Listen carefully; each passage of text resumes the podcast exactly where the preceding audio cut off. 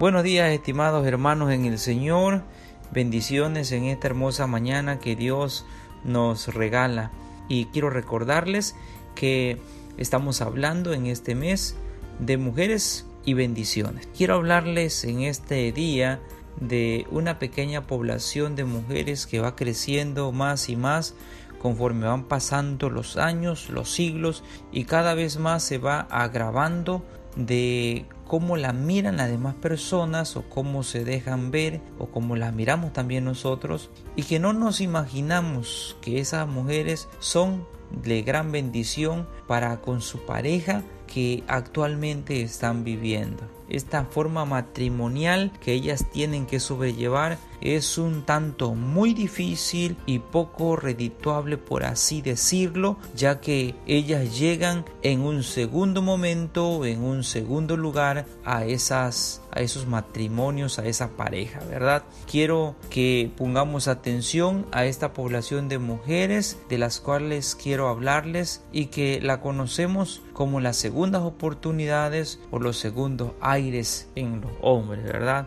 Por eso hablaremos en este día de Setura. ¿Dónde entra en acción Setura? La lectura que puedo recomendarles para saber bien de esta gran mujer es Génesis capítulo 25 versículo 1 al 6 y primer libro de Crónicas del capítulo 1 del versículo 32 al 33. ¿Dónde entra en acción Setura? Entra tras la muerte obviamente de la primera esposa del patriarca de Manre Sara. Hacía mucho que Agar había huido al desierto de Madián. Después de casarse Isaac con Rebeca, el hijo que había dejado el techo paterno, y estos cambios dejaron a Abraham solo y esto le indujo a casarse de nuevo. Esta vez se casa con Setura, esta mujer que estamos hablando en esta hermosa mañana. Y sí, es bien cierto, estos matrimonios se dan cuando obviamente la primera esposa fallece y es claro que todos nos nosotros que estamos escuchando este mensaje, pues en algún momento también no es que hayamos dejado a nuestros padres, no es que lo hayamos abandonado, sino que también llega el momento en el que como Isaac y Rebeca, pues tienen que hacer sus propias familias, ¿verdad? Tienen que tomar su propia dirección y entonces papá siempre queda allí. Los psicólogos dicen que esto se llama el abandono del nido. En todo y para todo hay gente, siempre lo hemos dicho. Y se han mal visto a muchos matrimonios con este tipo de características. Segundos matrimonios, los matrimonios reciclados, los matrimonios reedificados o como podríamos llamarlos en, esta,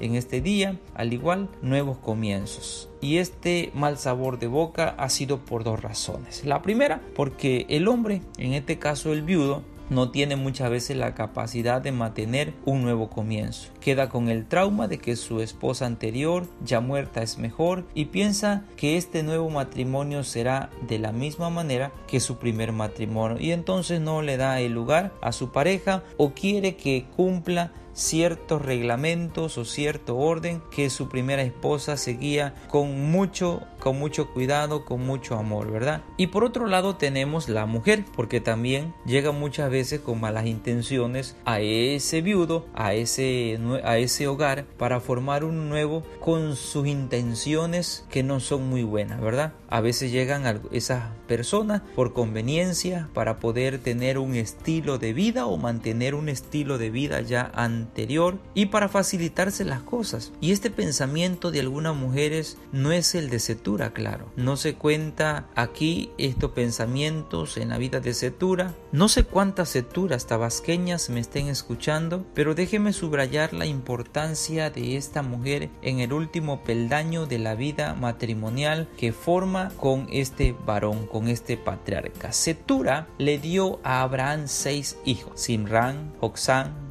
Madán, Medián, Isbac y Sua. Esto parece raro cuando se recuerda que Abraham tenía aproximadamente 140 años cuando se casó Isaac. Esto solo es compatible con un curso especial de los sucesos, por ello algunos dicen que esto es un cuento de hadas. Otros comentaristas dicen que Setura era la concubina ya desde mucho antes. Sin embargo, esto es imposible por dos, por dos cosas importantes. Primero, porque Abraham tomó otra mujer, dice las escrituras, la cual sugiere un orden cronológico en los sucesos. Segundo, si Abraham ya tenía seis hijos antes del suceso de Agar y del sacrificio de Morián, la cosa es incomprensible. El uso de la palabra concubina solo indica que esta mujer no tenía todos los privilegios y derechos que Sara había tenido.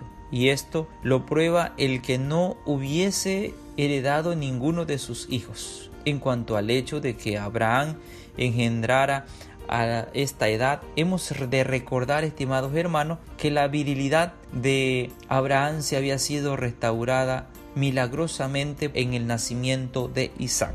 Y hemos de creer que persistió hasta su muerte. Esto es parte de la promesa de que su simiente se multiplicaría como la arena del mar y como las estrellas del cielo. No vamos pues a detenernos más en estos detalles cronológicos, históricos. Lo que nos interesa es solo que el matrimonio de Setura pasó a ser la segunda esposa de Abraham. Setura está jugando un papel muy importante en la vida de este patriarca, porque hay un nuevo inicio, porque hay nuevas expectativas, porque hay nuevos frutos en el matrimonio. El ejemplo del patriarca naturalmente no es una ley de conducta. No me malinterprete usted que está escuchando, estimado amigo, de decir entonces si, si Abraham, entonces si el patriarca tuvo dos mujeres, entonces yo estoy re bien. Pues fíjese que no. Es curioso que Setura es la primera mujer que se nos menciona que estaba dispuesta a casarse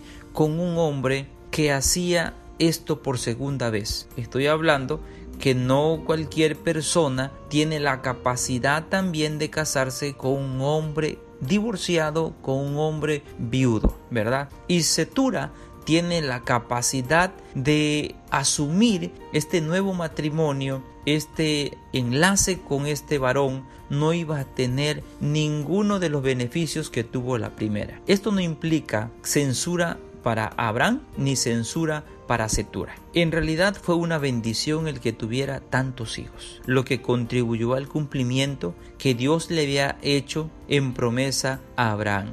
Es de notar, estimadas hermanas, estimados hermanos que me están escuchando, que en aquellos tiempos la esterilidad femenina no era rara. Recuérdese que Sara, Rebeca, Raquel y Lea tuvieron muy pocos hijos. Pero Setura tiene demasiado. Setura le da más hijos a Abraham. Hay algo simpático en la idea de que el viejo patriarca se vio rodeado por el amor de una mujer en su último tiempo, en el último escalón de su edad, y por todo un círculo de hijos. Por esto Setura se nos presenta como un tipo distinto de esposa, porque cuando hay un matrimonio joven, se espera que esa jovencita se dedique especialmente a su marido, con mucho cariño, con mucho amor, que tenga una expectativa única de una jovencita. Y también se espera que como esposa hasta cierto punto pueda ser independiente con su propia tienda. Y Setura pues no tiene su propia tienda, llega a ocupar otra tienda, como diríamos nosotros, llega a ocupar un nido que ya está hecho. Pero no llega con ninguna de estas intenciones, no llega como una jovencita que va a dedicar su vida a su marido, no llega como una esposa a edificar un nuevo matrimonio, a hacer una nueva casa, a vivir en una nueva tienda, sino llega como una esposa que tiene al cuidado a una persona de mayor edad. Esto implica mucha devoción que combina el afecto de esposa incluso con el de una madre. Es como la hija mayor que cuida al padre. Y aquí es donde quiero poner énfasis, porque hay mujeres que se han casado con personas adultas y que tienen una gran responsabilidad y que tienen que tener una devoción distinta a la de un matrimonio joven, que han comenzado mujeres, eh, señoritas, eh, muchachas, a tener una nueva relación o tener una relación con una persona que ya ha sido casada. Créame, estimado hermano, estimada hermana, que si estas personas llegan con una visión distinta al de las mujeres que solamente son, con todo respeto, vividoras, saqueadoras, difícilmente podrá ocupar el lugar o podrá ocupar la dignidad que tiene esta mujer setura. Porque esta mujer tiene el cuidado especial con Abraham, una dignidad distinta. Ella se expresa y vive delante de Abraham con una devoción con un afecto de una esposa, con un afecto de una madre, con una vida distinta a la de cualquier matrimonio. Mucho respeto y alabanza para aquellas mujeres que están siendo bendición para hombres que en algún momento dado fue abandonado, que en algún momento dado su pareja falleció, que en algún momento dado por cuestiones del destino ha quedado solo que no ha abandonado a nadie, sino que ha sido abandonado. No se trata de una relación romántica en, este, en esta historia de Setura y Abraham. No representa sin duda tampoco un matrimonio ideal, pero es un matrimonio el cual la pasión, que ya no es vehemente, adquiere cualidades altamente éticas. Naturalmente no sabemos hasta qué punto Setura amó a Abraham debido a su peculiar vocación y si compartía también su fe. No lo sabemos. No sabemos tanto de Setura,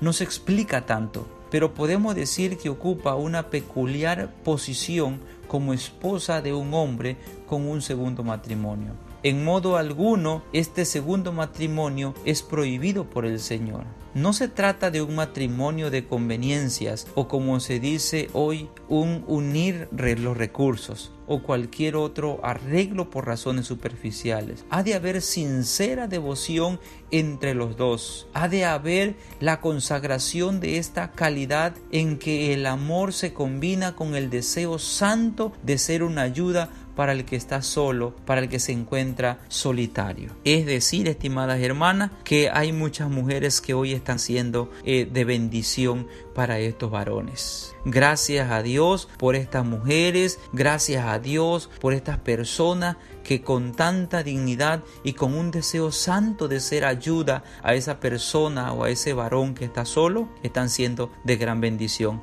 que están cuidando no solamente sus hijos dentro de ese matrimonio, sino también los hijos que han quedado solos con ese varón. Hermanas, que el Señor nos bendiga, estimado hermano, si usted es uno de esos varones que tiene una mujer que está dando su vida para que usted se le facilite esa compañía, para que tenga esa ayuda, dele el lugar que le corresponde, porque sin duda está siendo eh, vista de para muchas personas de mal manera. Entonces, démosle el lugar a estas mujeres y agradezcamos al Señor que da nuevas oportunidades y que manda una ayuda especial a nuestras vidas. Que el Señor nos bendiga.